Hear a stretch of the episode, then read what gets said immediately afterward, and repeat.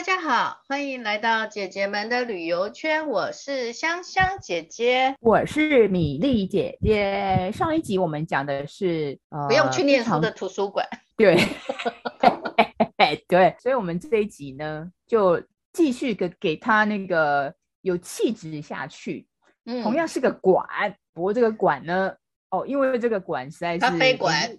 对，不是哦，我也很想介绍咖啡馆，可是我们要做文青路线，所以我们这一集还是来讲叉叉馆。没有啦，其实就是因为我们，因为呢，大家都知道说，米粒姐姐曾经很喜欢讲说自己去过埃及这件事嘛，就感觉好像去埃及是一个很了不起的事情。了不起啊，我没去过哎。对呀、啊，嗯，所以呢，埃及实在是一个非常适合去的地方，我觉得大家真的。存钱，存钱，怎样再怎么存钱，都一定要去埃及去一趟，因为它是蛮蛮难得的一个一个国家啦，它有就是五千年文明啊什么的。所以呢，我们呃今天就来讲博物馆，然后呃因为米粒姐姐去过埃及嘛，我就讲埃及的部分。那如果有时间，我们再讲那个，因为之前我有去呃纽约住过一段时间，那也可以讲纽约大都会艺术博物馆。如果有时间的话，今天就是讲埃及。那等一下香香姐姐也会跟我们分享她。呃，在好像在那个对，常年在大陆，当然去的地方就是对大陆那边的博物馆，而且有一些有一些他们并不叫博物馆，其实它叫博物院，它觉得上升。更上升上来，它叫做院级的那个博物馆。我为什么会特别讲埃及呢？因为埃及大家都知道，你它那边就很多金字塔，还有很热啊。那个香香姐姐对埃及的印象是什么？沙漠、骆驼、金字塔以及神秘的国度。对，而且非常的热嘛，嗯、对不对？嗯我记得我那时候去的话，刚好他们比较凉爽的季节，其实是在九月或十一月嘛。你也知道，我们采访就绝对不会是在最凉爽凉爽的季节去，因为那时候是飞机爆满，所以我们一定是他们最热的时候。我记得我那时候去他们的热季，他们的夏季哦，就是热季啦，哦、就是可以到、哦、这么勇敢哦。摄氏五十度，所以我们中中午 的时间，我们就是中午跟到大概下午四点的那那时间是没有活动的，不然出去真的会热死。米粒姐姐还在那边中暑，不过那是 另外一回事。对，那我因为我们去呢，大家知道说埃及，呃，你刚刚提到，那你知道埃及有那个呃很多那种法老，就是王啊，就古埃及那个时候很多法老。嗯、我会讲埃及呢，是因为据说啦，今年的九月或十月呢。会开一间新的叫大埃及博物馆。哦，已经够大了，还还再来一个大埃及博物馆。对对，你知道他早期上米粒姐去的那个时候呢，参观他们那个参参观的博物馆叫埃及国家博物馆，它是在开罗。你知道开罗是那个埃及的呃首都吗？哎，我忘记是第一大城，反正就是在开罗的都市。对，你知道我们常常都会把首都跟第一大第一大城搞混。对，所以我就对我就不确定。哎，埃及 开罗哈，这个没有关系，到时候大家去找资料就好。对，什么河南是洛阳，然后最大城在郑州之类的啊，不是的，之类的，对对对，反正会搞混就对了。对，然后呢，我们那个时候去，因为你去埃及一定要看法老王，你知道法老王的陵墓里面的文物很多嘛，所以埃及很多的一些呃陵墓，就是呃王家墓室里面的文物，呃如果说是挖掘出来的话，你其实都会看到。那在埃就是在开罗的埃及国家博物馆呢，我那时候是去参观的。呃，我觉得我去逛的时候，他给我一般的，一些一般我们印象中的博物馆，如果是像这种国家级的，一定会非常的大，有没有？嗯，像你去河南，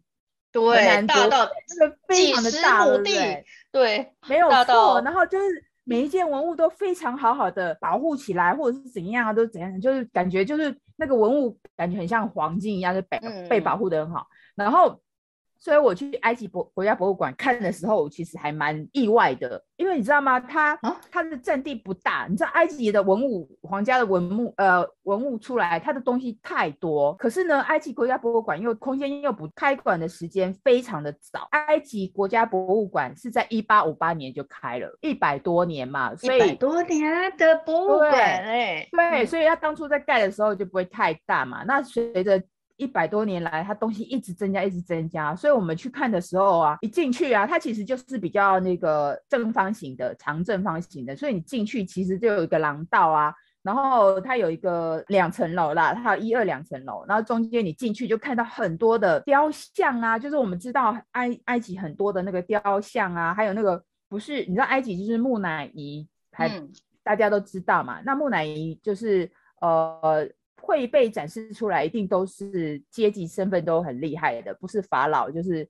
皇后或妃子，他们的棺木就是跟一般我们印象中的棺木其实不一样，就是它是个人形棺，所以它棺木的外面其实就是一个脸型嘛，对不对？啊，你知道我进去看的时候呢，它有镇馆之宝，等一下再讲。可是我我就讲一下我进去那个博物馆，就一进去啊，其实空间不大，所以你就看到中间就所有空的地方都摆上，不管是呃雕像啊，或者是碑石啊，东西多到就是人形棺木它是要叠起来的，对，就是一个架子一个架子，譬如说我们。会放那个，它是那种躺躺的样子嘛，对不对？嗯，啊，因为它实在是没有地方，所以他用玻璃柜，就是一个玻璃柜放一个人形棺木。那因为不够宽嘛，所以它上面又再叠一个 玻璃柜，再所以就叠起来，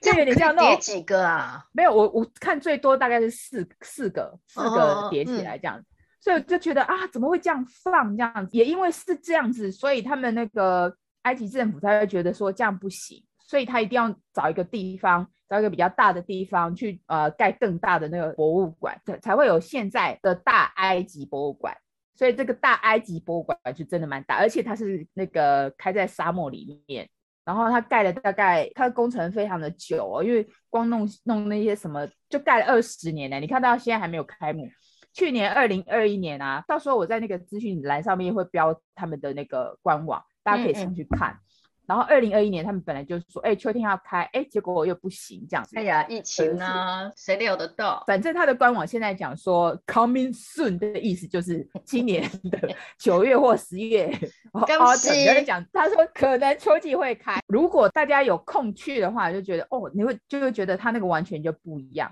那我们现在来讲说，哦，你现在还没有去，他没有开幕嘛？可是他陆陆续续的已经把埃及国家博物馆的东西陆陆。去去都运过去了。那你知道埃及它比较有名的就是法老，嗯，哪几个？那它的因为它的就它就跟中国一样，就很多朝代什么什么的，很多很多不同的朝代不同的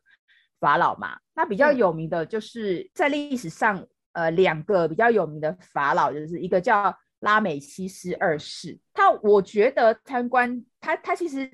据说对埃及是蛮古埃及是有贡献的一个法老王。然后，可是呢，他也将有有些人形容他是蛮自恋的一个法老了，所以他就把自己的雕像都盖得非常的大。嗯，你去看他的那个神庙啊，就是有关他的那个神庙，呃的话，你就看到他的雕像都是非常的大。这是拉美西斯二世，所以他这个大的雕像呢，也已经被移到那个大埃及博物馆里面去了。你就进去的话，因为大埃及博物馆它是，它就刚好在那个沙漠里面，然后它的背面其实就是。埃及有很有名的三座金字塔，吉萨金字塔，所以你站在那个你在大埃及博物馆，其实可以看到那三座金字塔在那边，非常的大，远远的这样子。那爬到顶端可以吗？啊，那个不能爬，金字塔不能爬。哦、看远远的，它其实是就是很多石块叠在一起，然后每个石块非常的大，然后它的底层它其实是有一个围起来的，那个爬金字塔是会被罚钱的。有些人会尝试，所以你只能在外围。Oh. 对对对对，所以不能去爬这样。我刚刚提到拉美西斯二世已经进到那个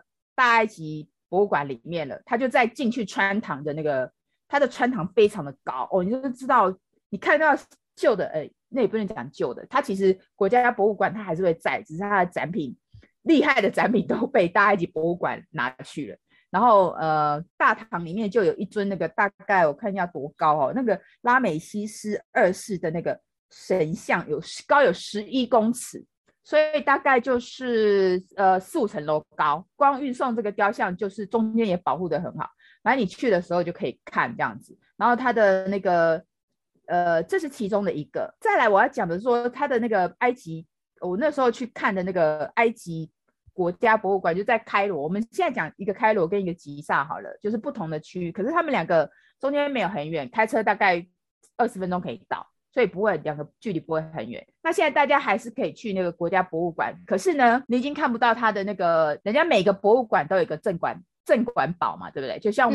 我们的故宫博物院，就一定要去看肉形石跟翠玉白菜嘛，就是镇馆之宝。我还记得我去看过，就围三层在外面，完完全没有办法靠近，可见镇馆 吃饱都是里三层外三层这样。我那时候去开罗看，刚好可以看到那个。呃，它的镇馆之宝其实就是图坦，呃，就是其中我呃讲这个镇馆之宝一定要讲介绍一下，就是埃及有一个很年轻的法老王叫做图坦卡门，图画的图，坦白的坦，卡门就是那个信用卡的卡，然后中文是这样子的，嗯，中文是这样弄，叫图坦卡门，他是古埃及所谓的新王国时期的第十八个法老，他是九岁就已经继位了。他已经当王了啊，少主，非常的早，对，非常的早。可是呢，他在位只有十年，他基基本上就可能十八、十九岁就去世了。那他为什么有名呢？是因为一九二二年，英国有个考古学家，你知道现在我们看到法老王的陵墓啊、陪葬品什么，都是在墓穴里面挖出来的嘛。然后可是你知道会有陪葬品，一定里面都有呃一些珍贵的宝石或黄金，所以这些就会有盗墓人去偷窃。所以埃及基本上。几个比较有名的法老王的陵墓陪葬品都被偷的偷盗的盗啊，什么都是被偷到卖到世界各地去这样子。最完整没有被盗窃的话，就是这个图坦卡门法老王的陵墓。它的陪葬品呢，呃，总共大概有五千多件呐、啊。哦，所以呢，嗯。就是他们挖掘的，他的那个陵墓是在那个埃及有个叫帝王谷的地方，帝王谷里面全部都是六十几个埃及的法老王跟妃子的那个陵墓嘛，就有点像我们去去中国看那个呃明十三陵啊什么类似的那那种感觉，这样子一个专专有的那个图坦卡门陵墓为什么保持完整？是因为它在比较里面，然后呢，它的墓穴又很小，一般法老王的那个墓穴很大，大家盗墓者就会去就是想说，哎，这个很大一定是王，结果因为可能不知道。什么原因？他弄得很小，所以大家可能觉得这没什么重要，所以他一直没有被发现，后来才被这个考古学家发现。好，那就挖挖挖出来嘛，然后就放到那个埃及博物馆里面。我去的时候还可以看得到，可是呢，我没有照片，为什么呢？因为它禁止拍摄，它不能拍摄，因为它不能会变成，呃，会会损害文物吗？呃，它是没有。通常来讲，如果你损害文物，你不要打闪光灯就好了嘛。那我觉得应该是可能版权的问题啦。那个时候他就讲说，我们不能拍照，你只能拍外观而已。所以你现在有，你只要看到他的那个呃图坦卡门的文物，应该都是有版权的东西。那我们进去就没有拍嘛。可是，所以我可以讲一下大概里面他那个时候去的这个，你现在要去就是开罗博物馆要看这个图坦卡门他的陪葬品已经看不到了。为什么呢？因为他已经移到那个大埃及博物馆去了。嗯，所以你现在去是看不到的，这样子，你只能看到其他的一些文物。这样移动这个文物的工程也是很浩大。哦哟，就是里三层外三，里三层外三层啊。然后因为他们要那个修复，就很怕。对啊，呃，很怕的文物会那个风化，所以他们移送的过程其实是很小心的。Anyway，就是反正都移过去那边。我看他们在移那个拉美西斯二像啊，就是外面包的什么什么，就是就不让它不要。虽然它是石像，可是也是会很小心嘛。因为它有些石像上面有些壁画，你稍微一动的话，那个壁画那个痕迹就没了啊，那就文物就毁损嘛。所以他们运送其实是很小心。图坦卡门五千多件的陪葬品里面呢，最珍贵的就是他的黄金面具。王的那个呃埋葬起来，它除了有墓室以外呢，又就是木棺嘛，坟墓的墓木棺。你其其实看那个中国的一些古代帝王的墓，它一定都是也是。不可能一下子就是一个我们像那种平民那种棺木，什么木棺小小的一个，一定都是非常的慎重啊，就是它一定外面有个大的木棺，里面人，然后呢，图坦卡门它的木棺呢、啊，总共有九层，从外到里就有九层，就是看到他本人，你要看到他本人要经过九层这样，它外面先是最外面是一个方形的箱子啦，我们讲那种就是木木棺这样子，方形的箱子，它光方形的。箱子就五到六层了，就是它外面是木棺，然后它会有一些那个镀金的东西会，然后里面就是可能在比较靠近它那个呃人形棺，我们所谓的人形棺其实就是那种比较长方形那个，只是它它的那个棺木外面是有按照他人的脸去做一个人面呃人面的棺木这样子，我们讲人形棺，嗯，人形棺是它大概第七八九吧，它光那个人形棺就三层嘞。你说不用说外面，所以那它珍贵的原因是因为躺在里面就是木乃伊嘛，就是那个法老王已经做成木乃伊了，躺在那边。嗯、然后它最外层它是有一个人形棺，它的人形棺全部都是用黄金做成，黄金跟宝石。黄金。然后呢，对，然后他为什么用黄金跟宝石呢？就是你知道法老王就比较珍贵嘛，然后埃及其实呃对于那个黄金其实也蛮蛮重视的，所以就是反正尊贵的东西就是这样子。光那个面具啊，就是听说他们在做这个人脸的那个模拟，就是就按照那个呃图坦卡门生前的样貌去做的。然后你知道他走的时候是只有十几岁啊，所以他的棺木就看起来就非常的年轻，吗？年轻，而且是帅的，就是小帅哥一枚，小鲜肉这样子，眼睛大大的啊，什么什么的。那重重点是他其实全部都是黄金，因为他光那个面具就十一公斤了。你知道黄金现在多多昂贵啊？听说他整个陪葬品算下来大概价值可以超过十兆元美金，等于说是无价的这样。如果说你去那边呃要看的话，那时候我在看的时候，他们其实。我去参观的时候，呃，在二楼嘛，他其实已经把一层一层，你知道俄俄罗斯不是有那个一个套一个的那个娃娃吗？俄罗斯的套娃娃，嗯，对对对，它一个一个套的，它那个棺木就有点，那棺木有点像这样子，一层套一层，所以外面最大，里面就慢慢缩小嘛。然后那个我们看的时候，它其实已经把每一个部分都拆开来，然后就放在玻璃棺里面。呃，大家会吸引，一定是哦，就觉得哦，这个黄金，然后什么？可是我觉得你要看这些博物馆的东西，真的要先做过功课，不然你会不知道，你就觉得啊，它就是棺木什么。你做过功课就知道说哦，因为为什么埃及人要把这个法老王做这样的一个面面貌，然后他的法老的面具，它底下一定会有一个翘翘的，很像胡子，就是他们分男女这样去去去弄这样子。因为埃及人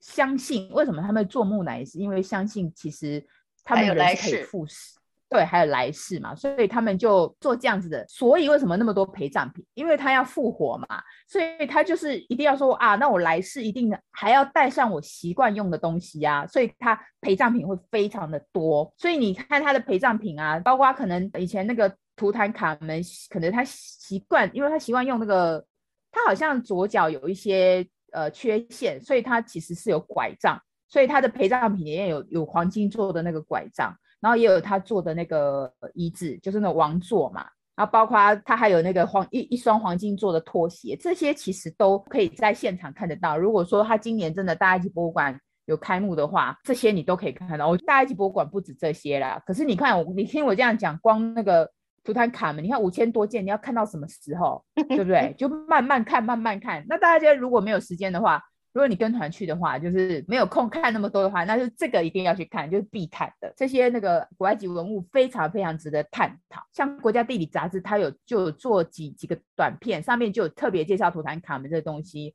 我觉得有可以连接，到时候大家可以连接上去去看一下，他们就做的非常的详细。因为这个古文明的那个世界，以及他们所留下来的这个呃内容，其实它已经经过那么多年，那那么历史那么久了，然后还保存着，可见其实它永远存在的，应该是说它一直存在着。可是外我们人类世界已经经过了那么久，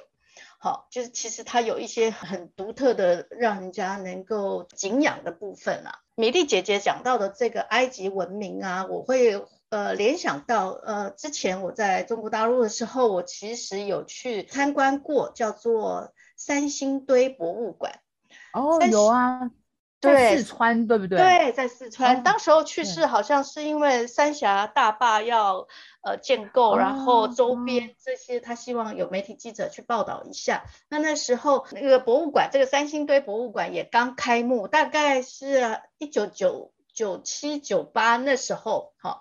那那时候，呃，他是在广汉市四川省广汉市的三星堆镇，哈。为什么叫三星堆呢？嗯、其实它就是因为它在那一个城域里面有一个起伏相连的三个黄土堆，好，那大家看起来就像好像人家是说众星拱月嘛，那他们认为这个叫做三星伴月，所以那边就把它变成叫做呃名字就叫三星。好，然后是堆嘛，所以就是三星堆。嗯、重点是他在一九八几年的时候，他发现了这个青铜器的这个呃面具，好，然后呢、嗯、被形容是这个叫做世界第九大考古奇迹。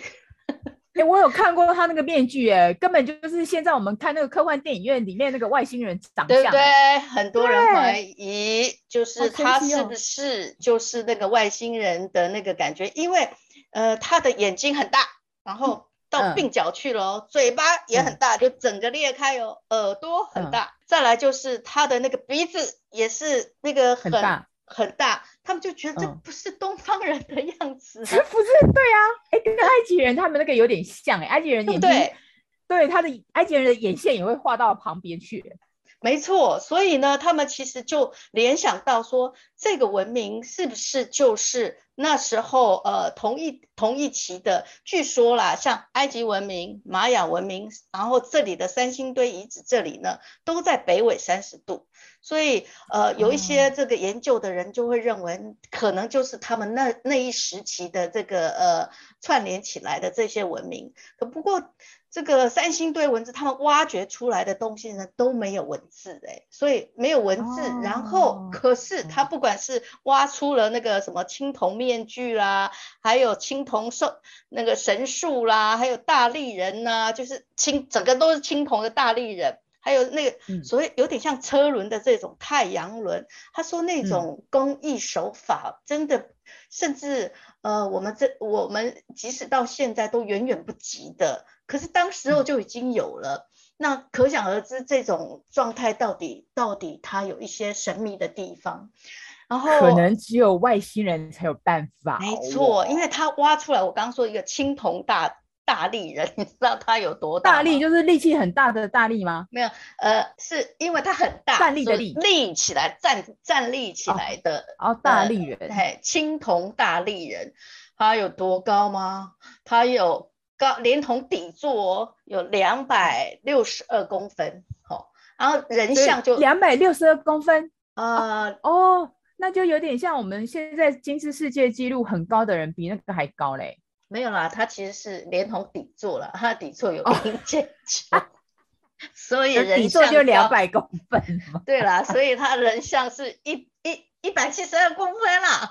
哦，只是呢。Okay. 只是他的那个样子，让人家就觉得、嗯、哦，可是因为他是整个铜器铸作起来的嘛，对啊，重达一百八十公斤啊，嗯、然后呢有五官啊、突出啊、长相啊，其实他们就会觉得，到底你是我们那东方人呢，还是那个欧美人，还是外星人？哈、哦，不过呢，呃，经过他们呃那个去这个研究了，他说其实还是有脉络可循的啦。因为这个，他们研究它应该是新石器时代的那个所谓的宝墩文化，墩就是那个、嗯、一个土字边一个红萝卜蹲，红萝卜蹲，红萝卜蹲，不是 的，是的，那个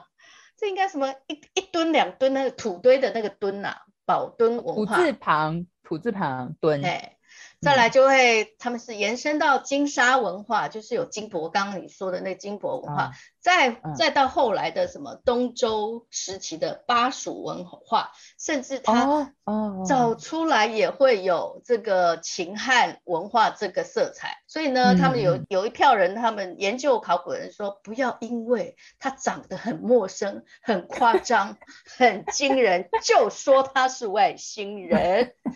然后有一票的人，就有一派的人认为说，不要这样子好吗？其实他就是那个古代的人。不用在这边多猜测哈、oh, oh. 然后不过倒是有趣的是，呃，因因为想要说讲博物馆这个专题，我就回想了一下，说到底之前去过哪里？哎，这两天在找这些资料，嗯、他们在今年的六月十六号公布一个消息，耶，就是说他们其实又发现新东西了，在三呃呃三星堆附近哈，他们其实早来有一呃有有。他们有几座坑啦，一一直有到什么？嗯、呃，最早的当然就是三星堆这一座坑嘛。之后呢，它还有一号、二号、三号、四号，一直到八号。后来呢，嗯、他们在一九，哎，应该是二零一九的时候，又发现了它周边又有一些的东西出现了，所以他们就整个。整个那个团队又过去了，不过这一次的团队他们用的比较是先进一点的那个考古的方法，不管是仪器啦，或者是说在那个跟周边的三星堆，就是之前发掘出来的文物去做呃比对的话，呃，甚至有一个在一九八几年找到的一个叫有一个鸟的脚，可是它又有人像的样子，那它在博物馆上。曾经有跟他讲说，鸟脚人像大概是最怪的、最出奇的一件，可是很可惜，这这么精绝的器物偏偏缺了上半截，它到底是什么样子呢？哦、让人家百思不得其解。哈，这个这个答案就在今年，就是三十六年以后。揭晓了，哦，因为他们把它那个东西合璧起来了，它就变成一个，嗯、呃，上面是人像，可是呢，它又有蛇身，嗯、然后又有鸟脚，所以 他们就叫做鸟足屈身顶尊神像。他是说他们东西合璧了，还原了。不过呢，他们说这个这个珍贵的文物应该是青铜文明的。用用词叫做巅峰之作啦，就是真的很不容易，然后找出来这样子的内容。这搞不好是有点点类似像那种上古神兽，就是他们那个时期人的那种想象所雕刻出来，可能跟那个神啊，或者是神话故事有关系吧？